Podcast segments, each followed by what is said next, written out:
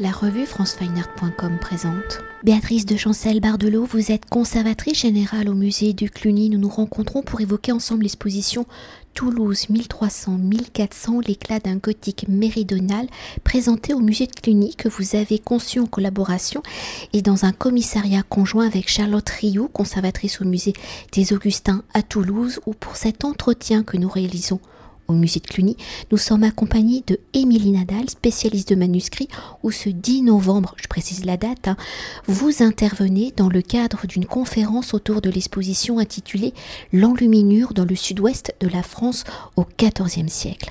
Leur exposition proposant un état des lieux, des recherches récentes sur la création à Toulouse au XIVe siècle, Toulouse 1300-1400, l'éclat d'un gothique méridional, a pour volonté donc de cartographier la cité d'un point de vue sociétal, économique et politique, ou rattaché au royaume de France en 1271, Toulouse est à la fois un centre intellectuel avec le siège d'une université, religieux avec l'installation de quatre ordres mendiants, je les nomme, jacobins, franciscains, carmes et augustins, ainsi que l'installation de la papauté à Avignon, et artistique avec les nombreuses constructions architecturales, religieuses et civiles, l'orfèvrerie, l'enluminure, sans oublier la sculpture, où dans cette configuration d'apogée, Toulouse est au XIVe siècle l'une des plus grandes villes de France. Alors dans un premier temps, hein, pour mieux cerner l'importance de Toulouse au XIVe siècle, peut-on revenir sur la dimension historique du rattachement de Toulouse au royaume de France? Quelles sont les circonstances de ce rattachement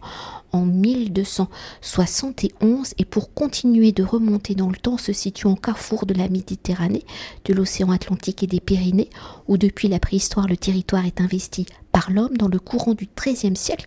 Quelles sont les configurations du comté de Toulouse? Comment ce XIIIe siècle préfigure-t-il l'apogée du XIVe Finalement, nous commençons avec Émilie Nadal. On a euh, l'épisode au XIIIe siècle de la croisade contre les albigeois, qu'on appelle aussi les hérétiques ou les bons hommes. Donc c'est une hérésie euh, qu'on a aussi qualifiée de cathare, ce qui est un concept qui est revu maintenant comme... Euh, puisque c'est la version de ceux qui ont gagné contre les cathares. Et donc il y a la croisade contre les albigeois qui va conduire au traité de Meaux-Paris en 1229 où euh, donc le comte de Toulouse et le Midi en quelque sorte perd contre le pouvoir royal. Et donc il y a un traité et en échange de ce traité, euh, c'est Alphonse de Poitiers qui va épouser euh, la fille du comte de Toulouse. Étant entendu que les héritiers normalement devraient hériter du comte de Toulouse, mais ils n'ont pas d'héritier. Donc à la fin du XIIIe siècle, le, comté de Toulouse tombe entre les mains royales et devient propriété royale. Donc on a un changement de Béatrice Précisons qu'Alphonse de Poitiers donc est le frère de Saint Louis donc il se marie avec Jeanne de Toulouse et comme l'a dit Émilie, en 1271, ils meurent tous les deux à quelques semaines ou mois d'écart, sans enfants. Et donc le comté de Toulouse est rattaché directement au domaine royal avec une sénéchaussée qui est établie dans le château Narbonnais, qui est l'ancien palais des comtes de Toulouse. Et ben donc nous allons poursuivre hein, dans cette préfiguration de l'apogée de la ville de Toulouse au XIVe siècle à la signature de ce fameux traité de Paris en 1929 qui met euh, fin au conflit abilgeois, vous l'avez évoqué, opposant le roi de France au comte de Toulouse. La même année, l'université de Toulouse est fondée. Alors l'université de Toulouse s'inscrit-elle dans une spécialité J'imagine qu'à l'époque c'est très généraliste. Hein. Et en devenant un centre intellectuel, comment Toulouse va-t-elle se développer dans ce développement? Quelles sont les dimensions artistiques que la ville va favoriser, prioriser? L'université effectivement est créée peut-être un petit peu en, compensation de la perte d'indépendance de, Toulouse. Le XIIIe siècle, c'est l'époque du développement des universités, que ce soit à Bologne, à Paris avec la Sorbonne, juste à côté du musée de Cluny, et à Montpellier avec une faculté de médecine renommée. À Toulouse, on a le développement en revanche d'une faculté, enfin d'une université, disons plus classique, avec un, certainement un département de théologie, des arts libéraux, euh, voilà, du droit, et du droit religieux aussi. Et euh, Toulouse, du coup, va former euh, une élite ecclésiastique qui, quelquefois, euh, siège dans des évêchés à Avignon, va entourer le pape, puisque à partir du début du XIVe siècle, les papes choisissent de résider non plus en Italie, mais à Avignon. Avignon qui est en terre d'Empire, mais tout près du royaume de France. Il suffisait pour ça de traverser le Rhône pour se retrouver en France. Et pour continuer dans cette dimension euh, intellectuelle hein, de Toulouse et comme nous vous avons près de nous, hein, Émilie euh, Nadal, avec, je vous le rappelle, hein, vous êtes spécialiste de manuscrits. Comment le livre va-t-il se développer dans cette période d'apogée? Sont-ils créés dans une dimension religieuse ou civile? Et à travers leurs préoccupations, comment les deux dimensions de la production vont-ils façonner ces objets? Quelle y sera la place de l'enluminure? Et y a-t-il un style, une école définissant les manuscrits produits à Toulouse, donc au XIVe siècle? Du coup, il y a vraiment plusieurs aspects, parce qu'il y a beaucoup de livres. Pour préparer cette exposition, j'ai cherché tous les livres qui avaient été signalés, étudiés dans des catalogues. C'est pas moi qui les ai trouvés, hein. j'ai rassemblé en fait tout ce qui avait été fait. Et il y a 150 manuscrits enluminés. Donc je parle même pas des autres qui sont encore plus nombreux. Donc c'est quand même un, un, gros corpus pour tout le 14e. Et dans ces livres-là, il faut distinguer les livres liturgiques, donc euh, les livres pour dire la messe par exemple, pour dire les offices, missel, bréviaire. Tous ces livres-là sont commandés par des prélats, donc des évêques, des cardinaux. Et il y a des livres aussi euh, de droit juridique qui peuvent être commandés par des prélats, mais aussi par des étudiants, des étudiants fortunés, parce que quand c'est enluminé, c'est que c'est des, personnes qui ont quand même assez de moyens pour avoir un livre enluminé. Là, tous les corpus, le corpus dont on parle de livres enluminés, de toute façon, c'est forcément des livres possédés par des personnes euh, du haut de la société. On, est voilà, sur des livres de luxe en fait dans l'ensemble. Dès qu'il y a du décor en général, c'est qu'on est sur des livres de luxe. Donc c'est pour ça que dans l'exposition, en tout cas, ça nous échappe un peu les livres communs sans enluminure. On parle euh, uniquement de ça. Donc en gros, il y a une centaine de livres sur ces 150 qui ont été faits entre 1290 et 1330, et une cinquantaine pour tout le reste du 14e. Donc il y a probablement une émulation autour de la présence euh, de l'université de droit à Toulouse, le fait que les papes commencent à arrivé dans le midi de la France au début du XIVe, qu'Avignon n'est pas encore un pôle de production des livres. Donc on a des gens qui vont commander des livres dans le midi, qui n'ont pas encore de lieu où commander, à part Toulouse où il y avait déjà une université de droit. Et progressivement, Avignon se développe comme centre euh, de production de livres avec l'installation des papes qui se fait progressivement. Et du coup, ça se déplace vers Avignon, on pense. Enfin, c'est une des hypothèses pour expliquer le fait qu'il y ait moins de livres ensuite euh, produits euh, à Toulouse. Et on connaît les maîtres enlumineurs à l'époque? On a euh, très, très peu de noms. On a des noms, mais qui ne coïncident pas avec les œuvres conservées, en fait. On a des noms dans les registres, euh, les capitouls de Toulouse, donc les, qui sont en quelque sorte un conseil municipal de la ville, se font représenter chaque année euh, depuis le, XIVe siècle. Et dans les registres, on sait qui paye tel ou tel peintre. Et malheureusement, comme les feuillets conservés sont, sont assez peu nombreux, et que les registres aussi sont partiels, on n'a pas de corrélation entre les noms des, années conservées et les années réellement euh, enluminées. Donc on ne sait pas. Euh, pour Toulouse, on n'a pas vraiment de nom. Euh, il y a Jean de Toulouse. Voilà, il y a Jean de Toulouse qui est plutôt qui travaille surtout à Avignon, mais c'est vrai, et il s'appelle Jean de Toulouse. Donc on le prend à Toulouse aussi. mais est-ce qu'on peut dire qu'il y a quand même un style pour ces enluminures on, reconnaît des styles bon, qui évoluent au fil du, du siècle forcément, parce que c'est une grosse période, mais on a on a des caractéristiques vraiment typiques euh, bah, dont on parlera à la conférence. Il faudrait les voir en fait pour vous expliquer, mais il y a quelques traits stylistiques euh, vraiment marquants comme euh, des petites décors dans les marges avec un, cou très long et au-dessus du cou un personnage ou une tête d'oiseau avec un très long bec, des personnages qui ont des têtes grimaçantes. Et c'est vraiment des traits assez qui existent ailleurs, mais qui à Toulouse sont clairement appréciés, valorisés, avec des coups de plus en plus longs, des coups qui font des, des nœuds, des doubles nœuds. Enfin voilà, il y a une sorte de. On aime ça visiblement, et ça dure pendant tout le 14e. Et l'autre élément qui est très toulousain et indépendamment du temps, sur tout le 14e et pour tous les artistes, c'est les fonds euh, très colorés, des fonds un peu en patchwork, avec des quadrillages.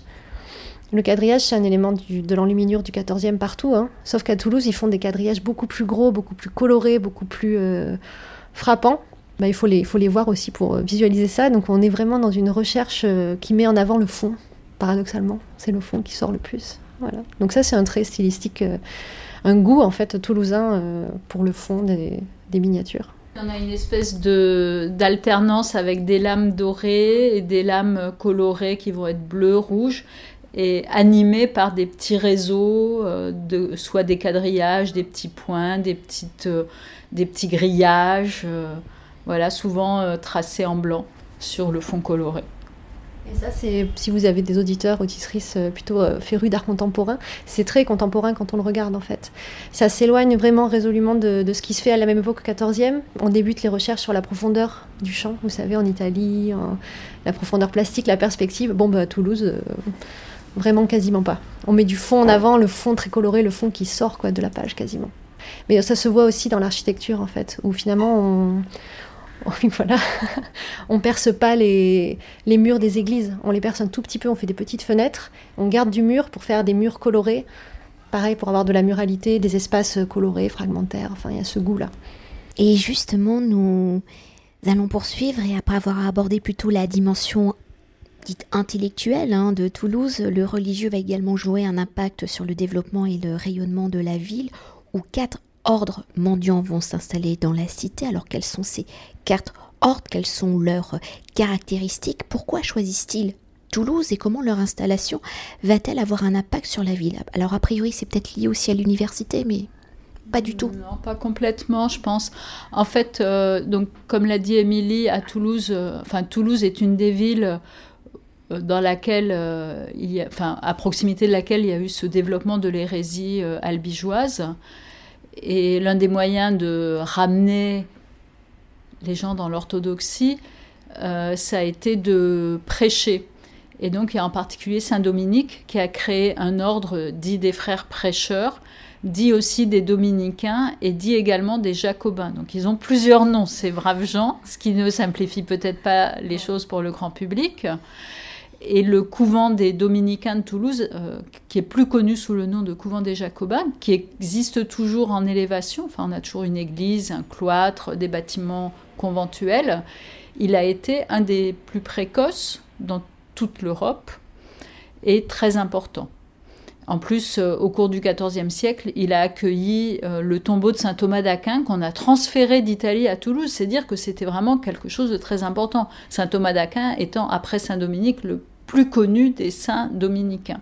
Les dominicains n'étaient pas seuls. Il y avait aussi les franciscains, créés par Saint François d'Assise à peu près à la même époque que les dominicains par Saint Dominique.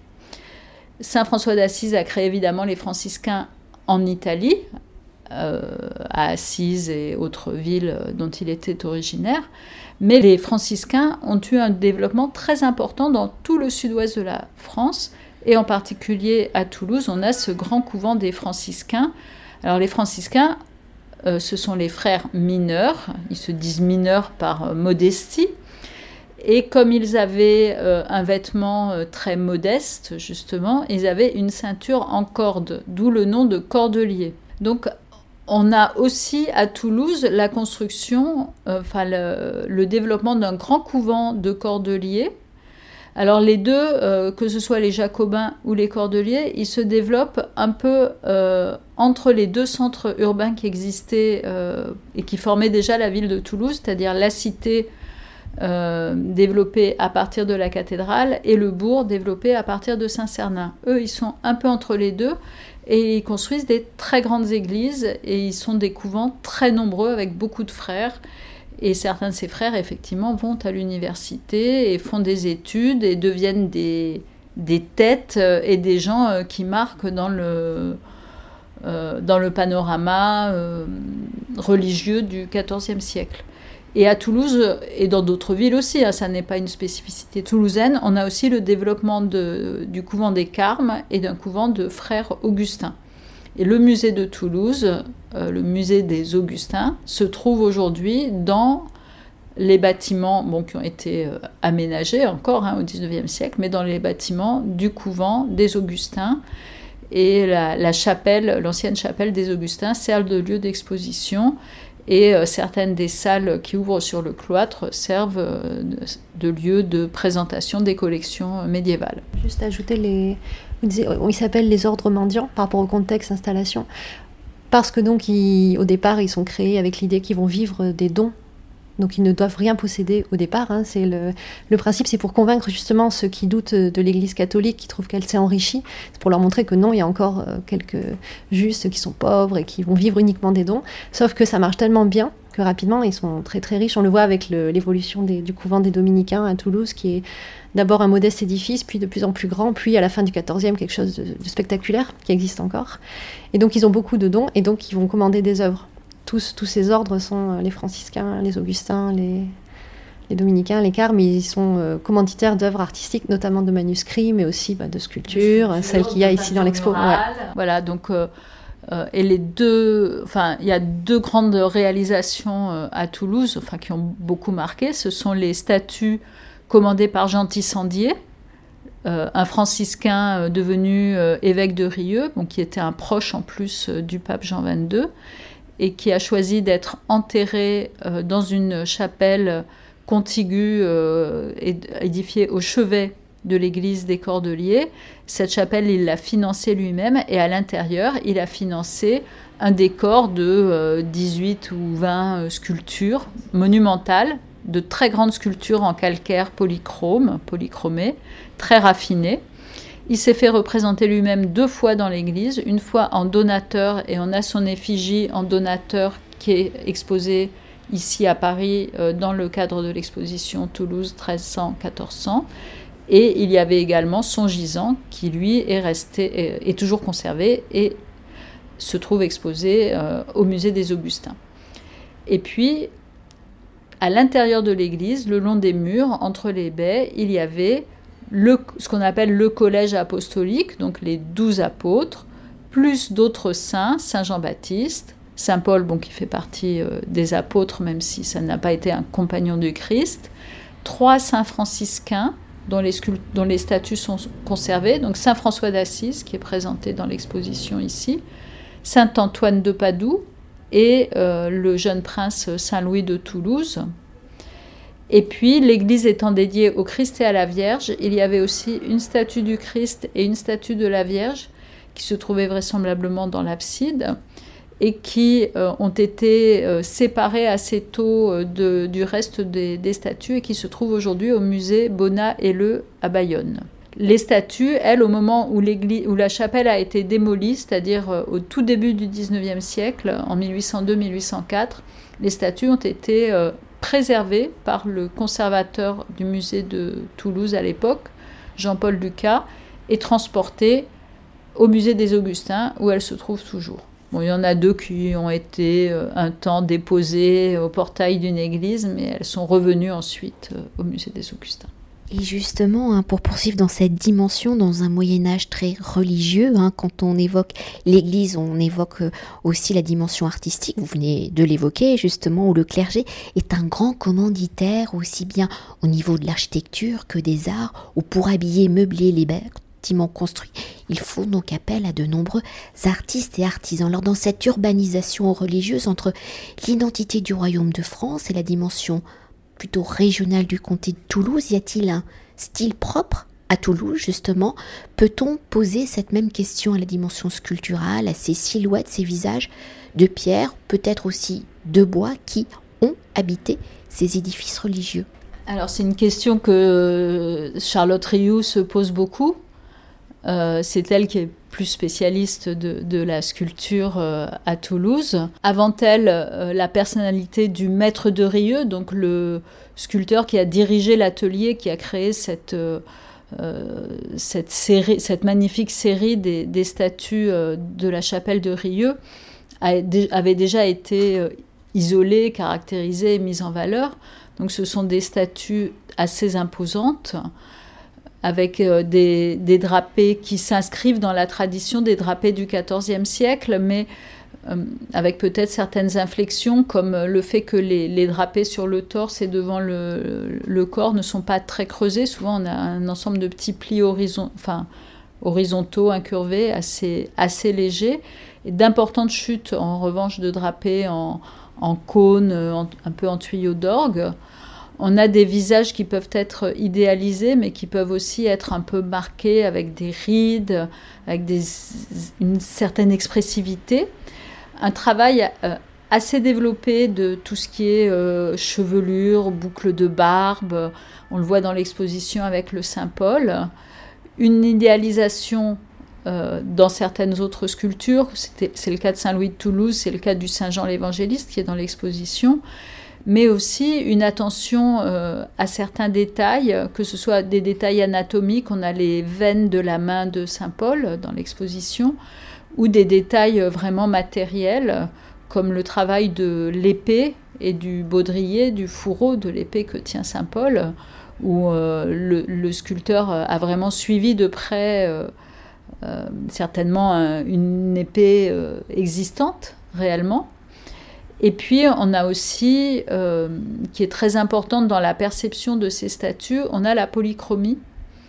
Et euh, Charlotte Rioux a fait restaurer euh, l'ensemble des sculptures qui sont conservées au musée des Augustins. Et aujourd'hui, on le, voit bien, on voit la, robe de bure de Saint François, on voit le les stigmates de Saint François, il tient un livre dans une chemise rouge, donc un tissu rouge. L'épée de Saint-Paul, c'est du cuir euh, teinté en rouge aussi euh, qui entoure. Les vêtements sont plutôt blancs. En revanche, on a des vêtements plutôt clairs dans l'ensemble, ce qui se réfère aux apôtres de la Sainte-Chapelle de Paris, qui avaient aussi des vêtements clairs. Mais on a des, doublures euh, colorées. Et puis, à côté de ces statues de Rieux, on a la Vierge dite Notre-Dame de Bonne Nouvelle, dont le visage a été choisi pour l'affiche de l'exposition. Et cette, euh, cette Vierge a une, euh, un vêtement avec une très belle polychromie, des revers euh, bleus avec des fleurs de lys d'or et un manteau qui porte des, imitations de, de soieries italiennes avec des motifs d'aigle, des motifs de pan, des motifs de fleurettes. C'est extraordinaire. Et ce qui est aussi extraordinaire, c'est la, qualité des, visages, ce qu'on appelle l'incarnation, donc euh, l'évocation des visages. Et on le voit particulièrement sur euh, la tête de, Saint Jean, de, pardon, de Jean Tissandier, euh, qui a les yeux bleus, les pommettes rehaussées de rouge. On voit la barbe sur son, la zone de la barbe qui est marquée très légèrement, uniquement par la polychromie et pas du tout par la, sculpture. Et je peux vous confirmer que quand j'ai visité l'exposition avant de réaliser notre entretien, j'ai vraiment été frappée par euh, euh, la polychromie des sculptures, mais aussi je pensais qu'au Moyen Âge, elles étaient, parce que je ne suis pas du tout une spécialiste, mais que leur posture était assez figée. Et là, j'étais très surprise par le mouvement. Alors le mouvement euh, apparaît au, on peut dire au XIIIe siècle.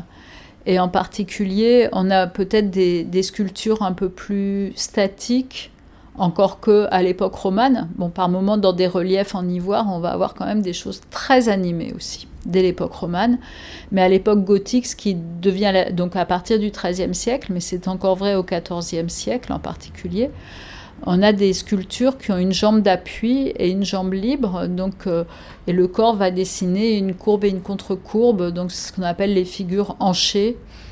Euh, et c'est souvent le cas des vierges, euh, et un petit peu le cas aussi des, statues de Rieux, mais elles ont aussi un côté très un peu massif, tout en ayant des, épaules étroites.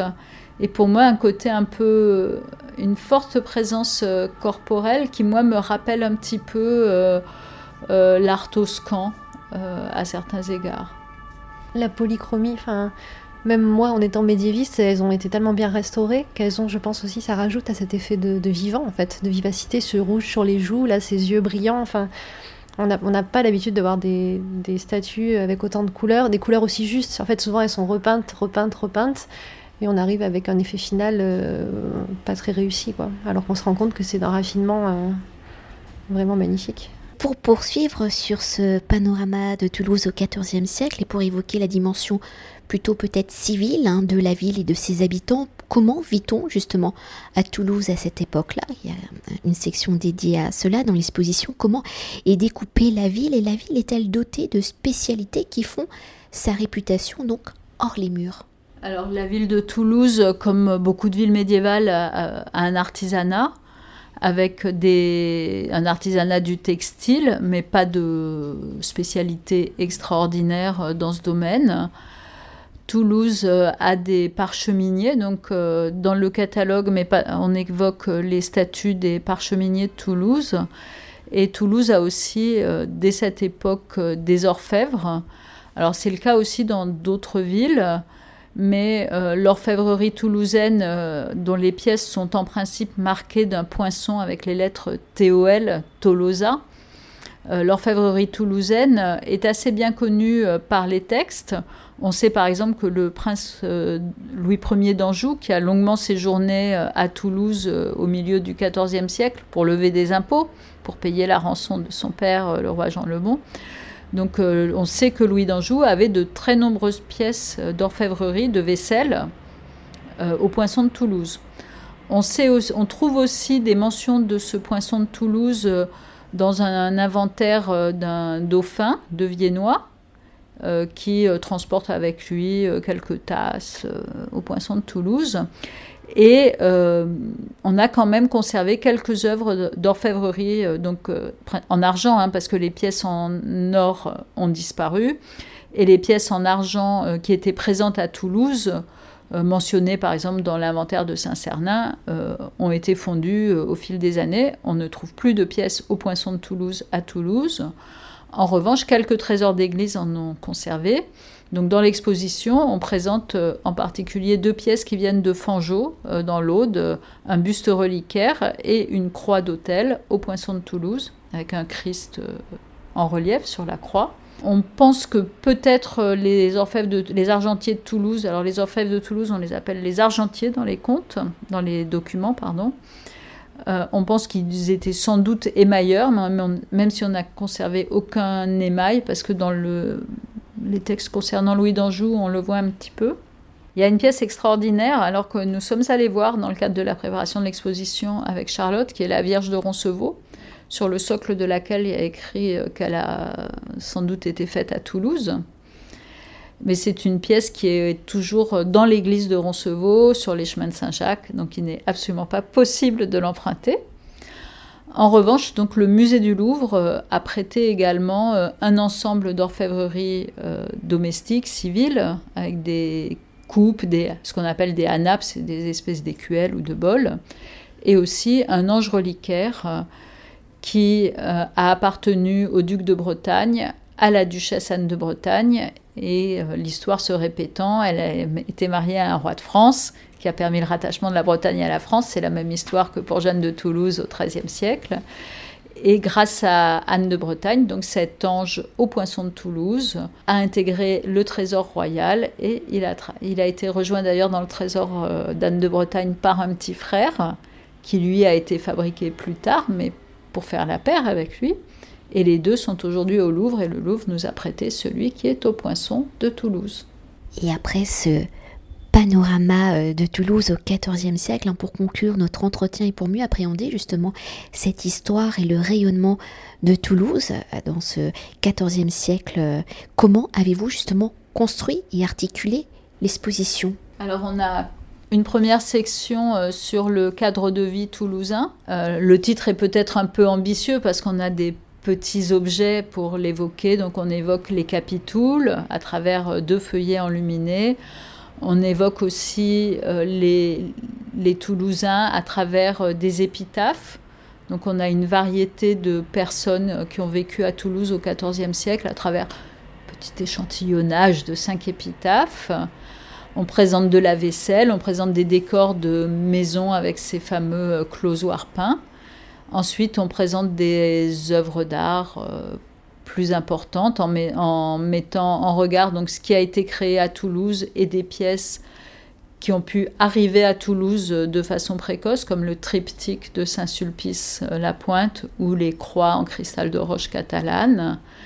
Et puis dans la troisième partie de l'exposition, on évoque euh, un peu la, diffusion et les manuscrits qui sont euh, de fait rattachés à la troisième partie de l'exposition dans le circuit du visiteur. Ils ont été créés à Toulouse, mais ils vont participer à la diffusion de l'art toulousain en étant euh, des objets qui se déplacent malgré tout assez facilement, même si pour les manuscrits, donc les, le le prêteur euh, principal est évidemment la bibliothèque municipale, euh, la bibliothèque d'études euh, du patrimoine de, la ville de Toulouse. Merci beaucoup. Merci à vous. Cet entretien a été réalisé par franceweiner.com.